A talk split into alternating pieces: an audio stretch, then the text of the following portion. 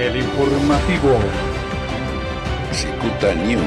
Transmite desde la ciudad de Tijuana, Baja California, México, y es un complemento de la plataforma digital informativa del periodista Jaime Flores Martínez.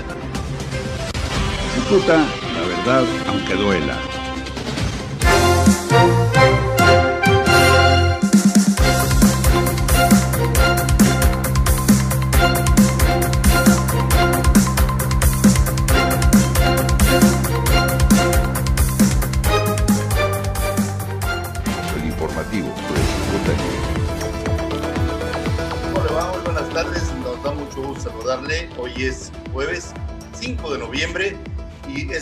Algunas de las noticias que va usted a escuchar dentro de un momento. Después de tres semanas de haber pedido licencia, hoy el alcalde de Tijuana, Arturo González Cruz, regresó finalmente a su labor. y el gobernador Jaime Bonilla Valdés busca impulsar una consulta ciudadana sobre el uso medicinal de la marihuana. En información nacional, el señor Pío López Obrador, hermano del presidente Andrés Manuel López Obrador, le pidió hoy al Tribunal Electoral del Poder Judicial de la Federación que deje de investigarlo por haberle por haber recibido una cantidad de dinero durante la campaña presidencial. Y esta mañana el INSABI presentó un plan estratégico para aumentar el número de médicos especialistas en el país. El presidente de Venezuela, Nicolás Maduro, eh, dice que dónde está para que opinen el señor Luis Almagro de la Unión Europea o en la Organización de las Naciones Unidas, la Organización de Estados Americanos, para que opinen sobre los conflictos postelectorales en los Estados Unidos.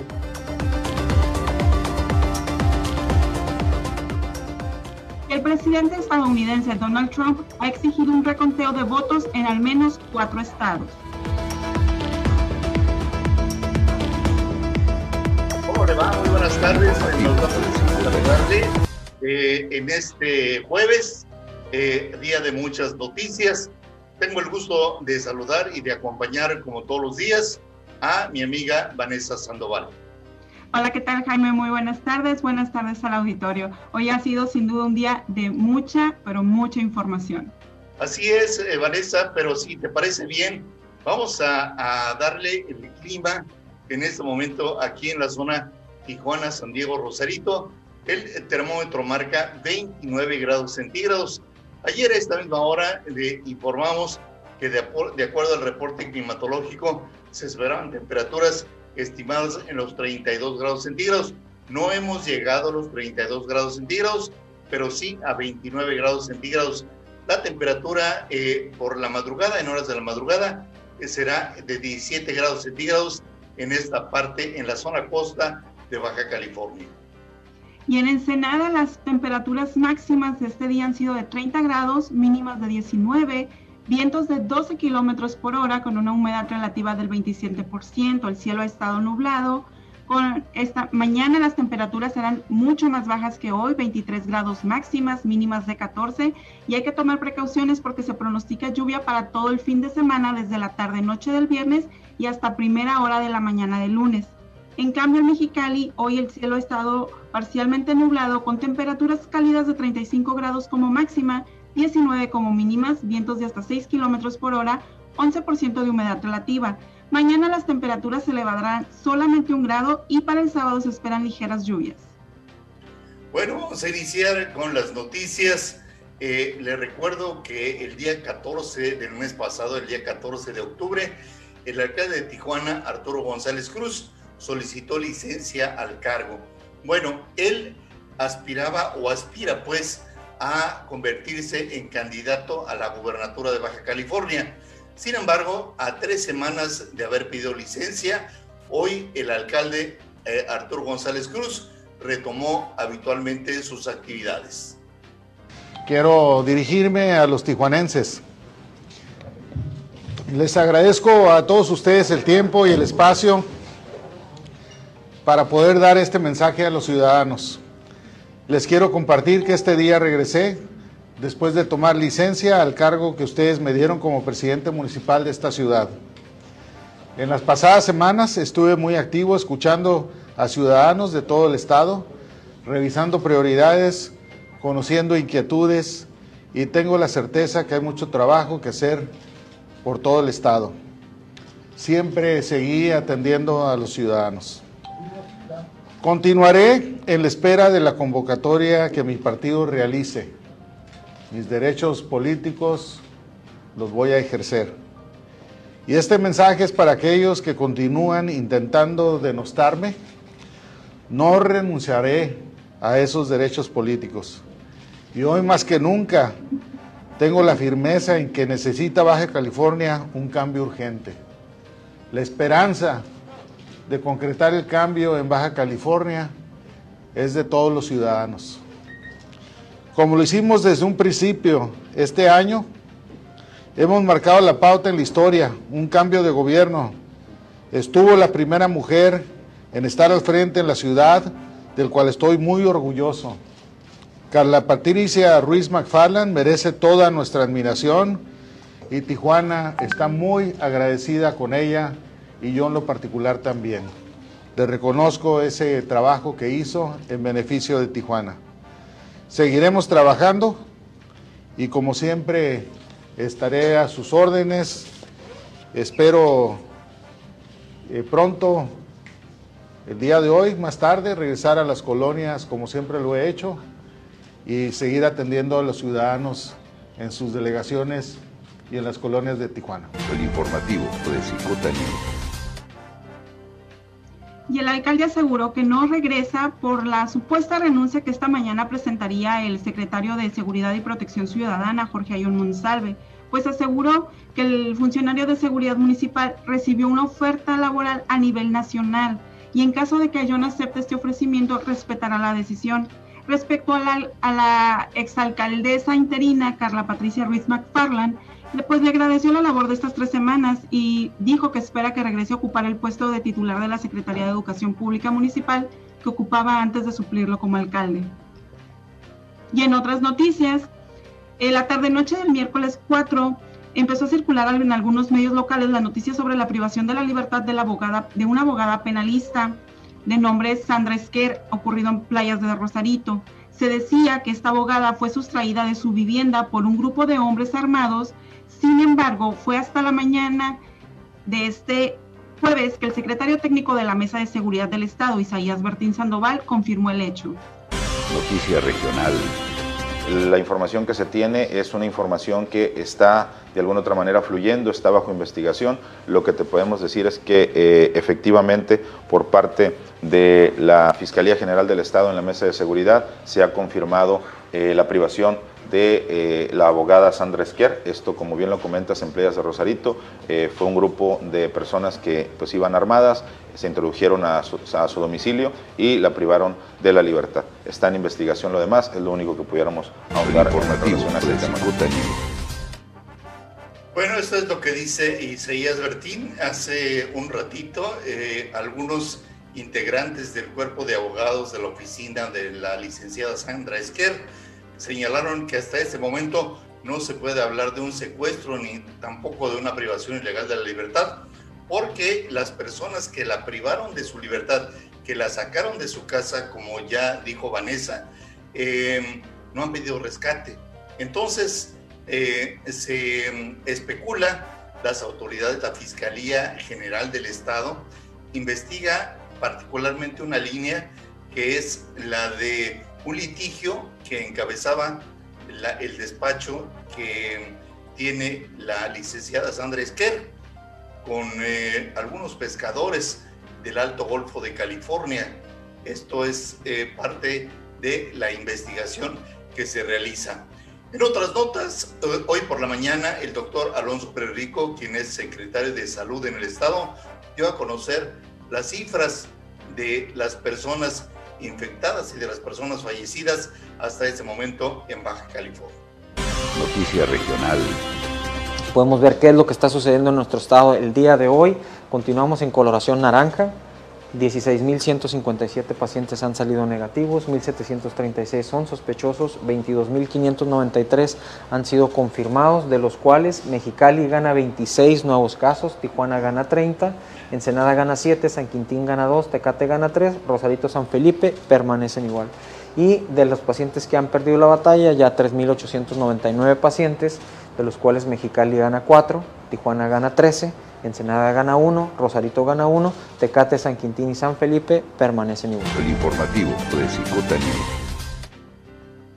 Y luego de haber dado positivo al COVID y ya recuperarse, la alcaldesa de Mexicali, Marina del Pilar Ávila Olmedo, acudió a la Ciudad de México donde firmó un convenio con la Unidad de Inteligencia Fiscal a cargo del doctor Santiago Nieto y su gobierno con fines de investigación para operaciones con recursos de presunta procedencia ilícita en administraciones anteriores.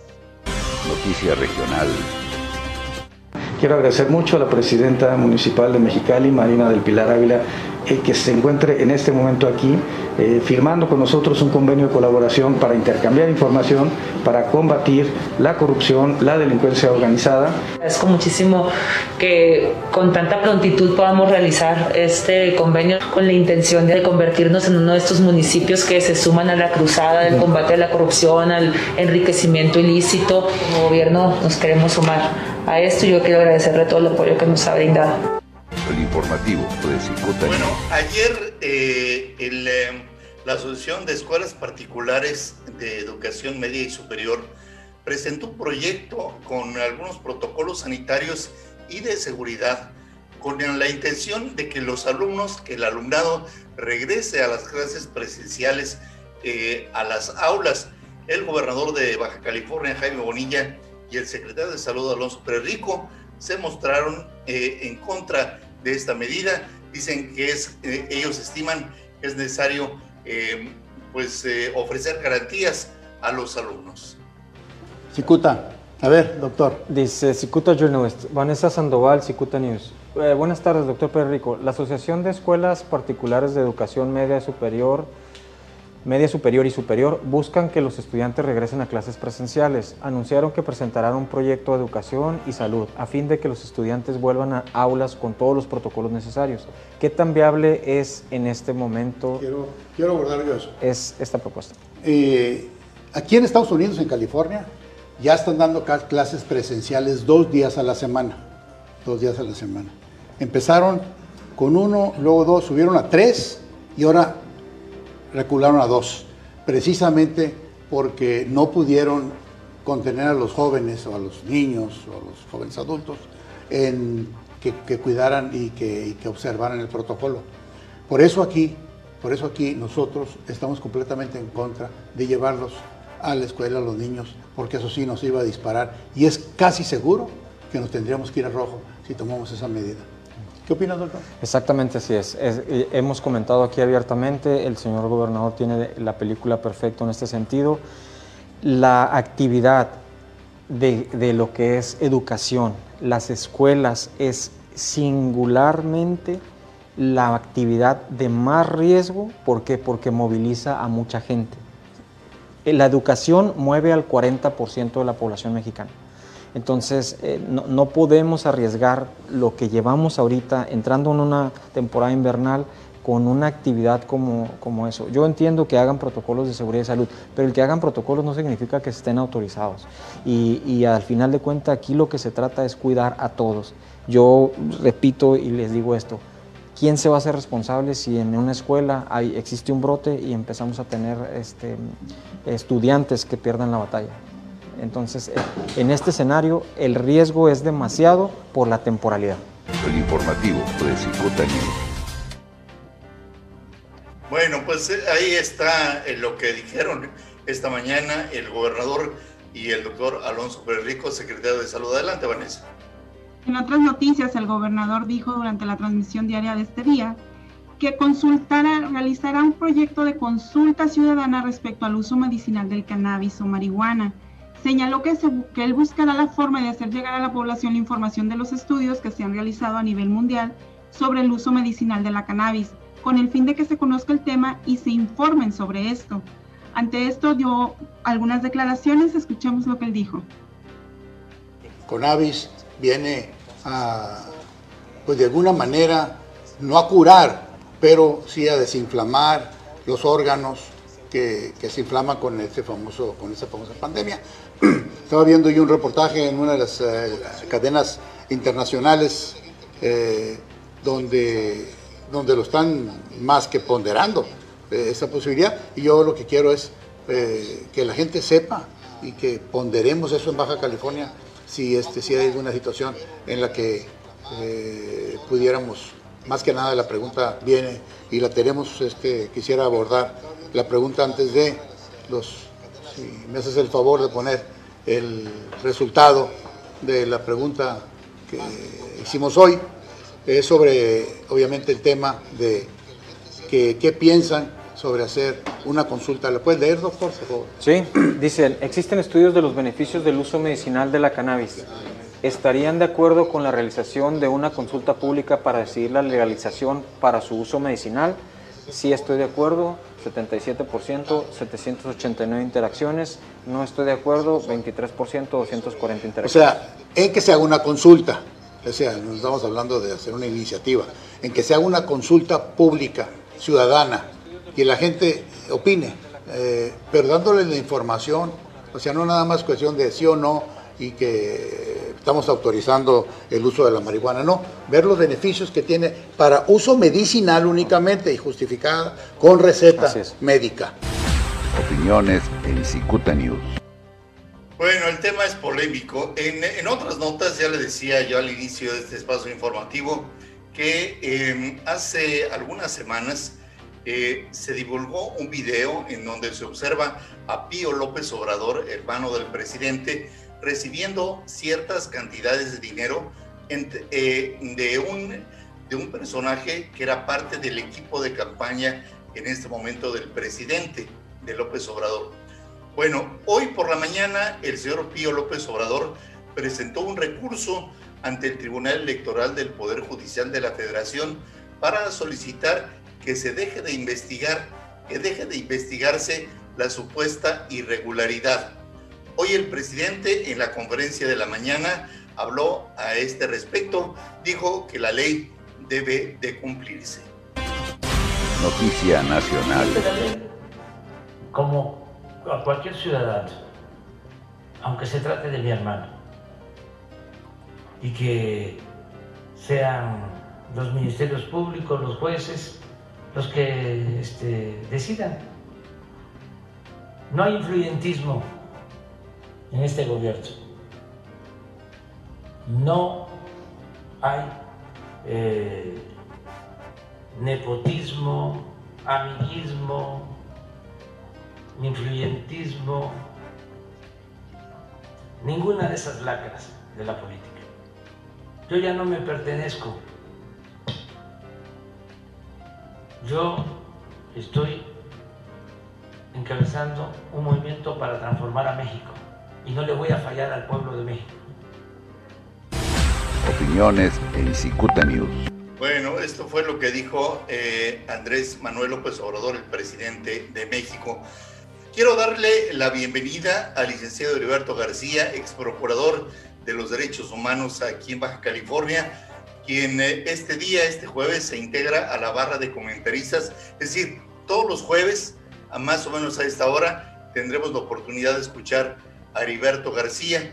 Hoy vamos a tocar, si no tienes inconveniente, eh, eh, Heriberto, algunos temas relacionados con el COVID-19. Y es que tú y yo platicamos a principios de semana esta concentración, esta multitud que se reunió el pasado sábado, la noche de Halloween, en la Avenida Revolución de Tijuana. Buenas tardes, Heriberto. Te saludamos Jaime Flores y Vanessa Sandoval.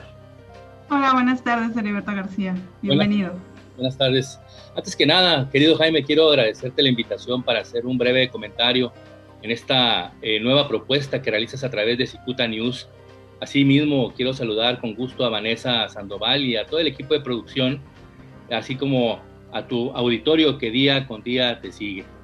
Eh, efectivamente, el tema que vamos a abordar ya lo anticipaste el lunes pasado y es la presencia el, el sábado 31 de octubre en la Avenida Revolución de una gran cantidad de personas, adultos, niños y niñas que se hicieron presentes para celebrar la, festividad de Halloween.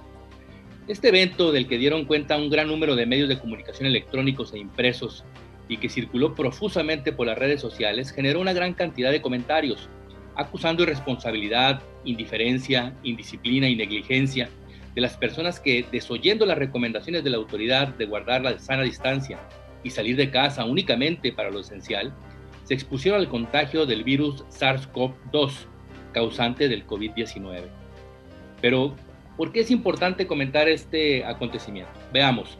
Consecuentes con esta noticia, ahora se ha mencionado que se anticipa un incremento de personas que habrán de recibir o de requerir, mejor dicho, servicios médicos en los próximos días y que es muy probable que regresemos al semáforo rojo debido al incremento de pacientes de COVID-19.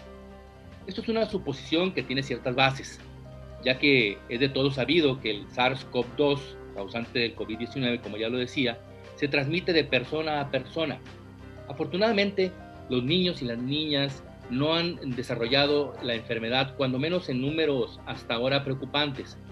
Pero lo que sí sabemos es que pueden ser transmisores del virus, es decir, pueden ser el vehículo de contagio del mismo a otras personas. Tú has hecho un llamado a la conciencia de la ciudadanía para que atienda las medidas de esta contingencia sanitaria, con lo que no puedo estar más de acuerdo y que para contribuir a este llamado yo solo quiero hacer mención de lo siguiente. El índice de letalidad del COVID-19 en este momento es variable, es variante este, este índice, pero en este momento es el siguiente. A nivel mundial, según las estadísticas, fallecen el 2.56% de los pacientes de COVID-19, es decir, entre 2 y 3 personas de cada 100 casos confirmados. En nuestro país, el índice de letalidad es de 9.87%, es decir, fallecen aproximadamente 10 personas de cada 100 pacientes, tres veces más que en el promedio mundial. Siguiendo con los datos oficiales, en Baja California, el porcentaje de fallecimientos es de 16.57% de los casos confirmados de COVID-19, es decir, aproximadamente 17 de cada 10 pacientes, casi el doble de la media nacional. Dicen, dicen que las comparaciones son odiosas, pero son ilustrativas. En los Estados Unidos, el porcentaje de fallecimiento relacionado con los casos confirmados es del 2.46%. Y en el estado de California, aquí a unos minutos de nuestra ciudad, el porcentaje es de 1.87%, es decir, el más bajo de todos los anteriores datos referidos. Conclusión, si con esos datos no somos capaces de tomar conciencia de los riesgos que se corren con el COVID-19 y no atendemos las recomendaciones sanitarias, entonces sí somos irresponsables, indiferentes, indisciplinados y negligentes. Es cuanto me quedo, Jaime. Muchas gracias, eh, mi querido Heriberto. Te mandamos un abrazo y te esperamos el próximo jueves. Con gusto. Saludos a todos. Hasta luego. Gracias, buenas tardes. Es eh, el licenciado Heriberto García con este tema de los derechos humanos. Bueno, adelante, Vanessa.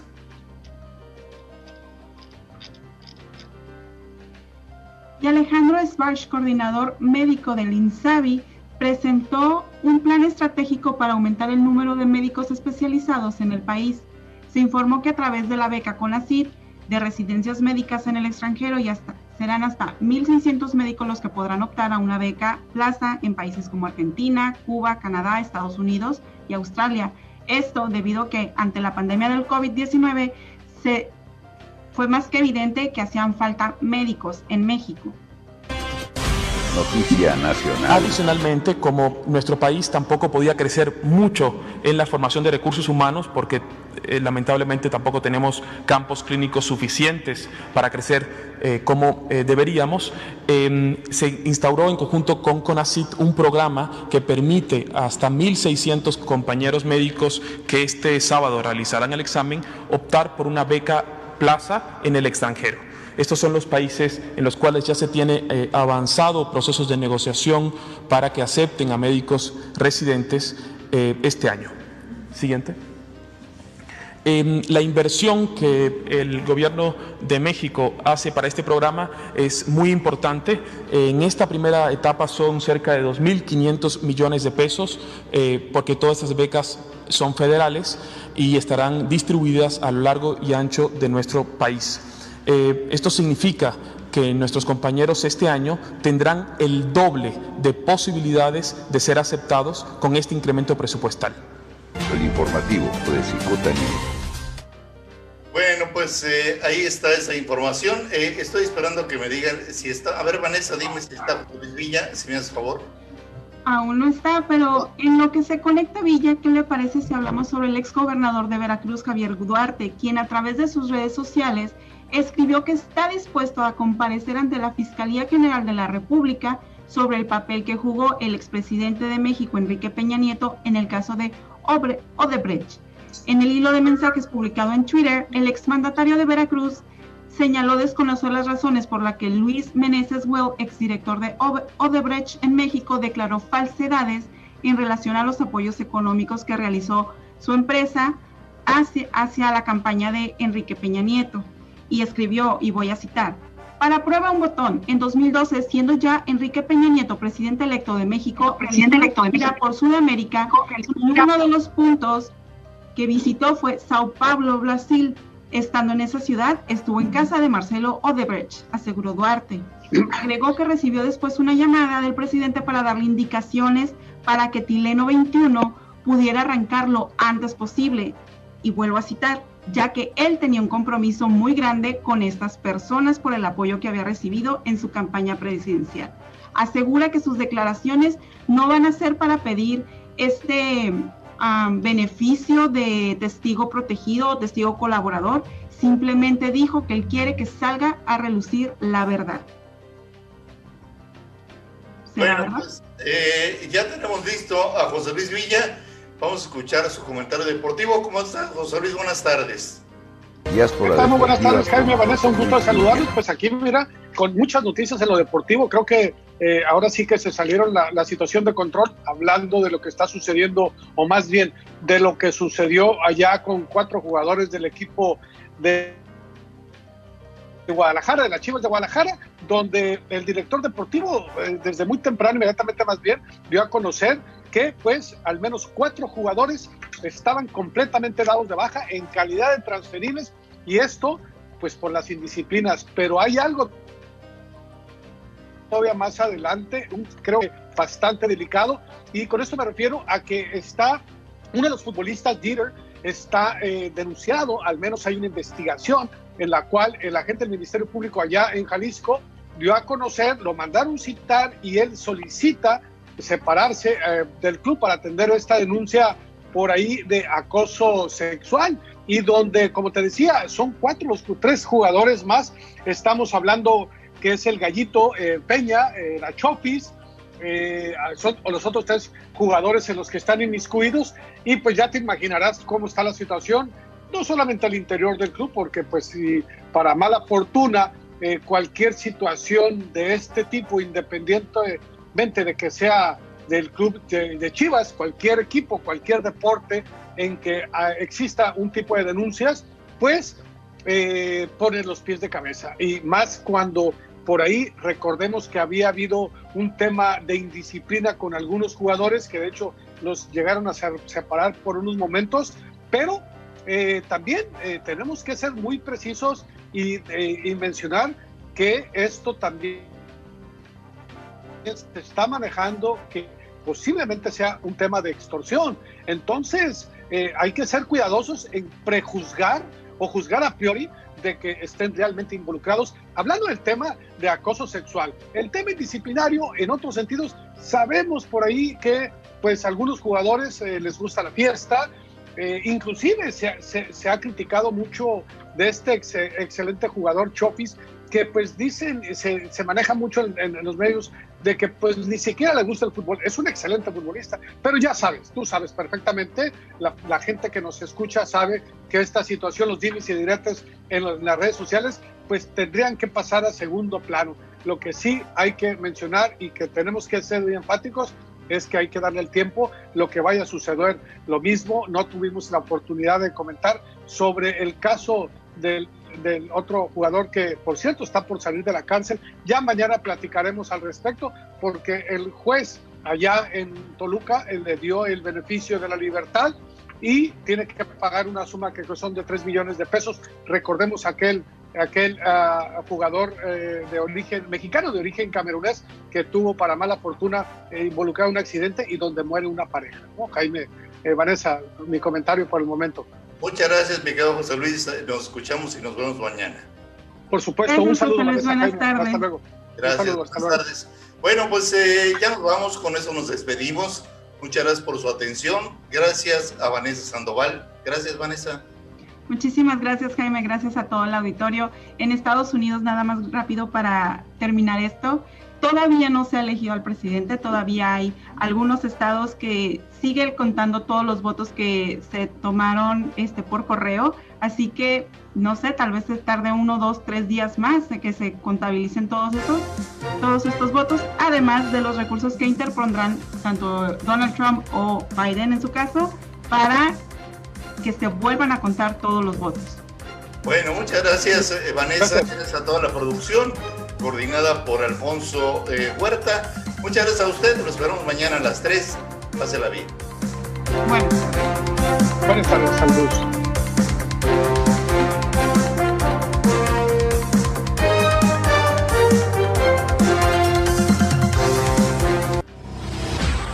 Este fue el informativo de Cicuta News con los periodistas Jaime Flores Martínez y Vanessa Sandoval. Cicuta News was a production of RNW Media Corporation. Cicuta, la verdad aunque duela.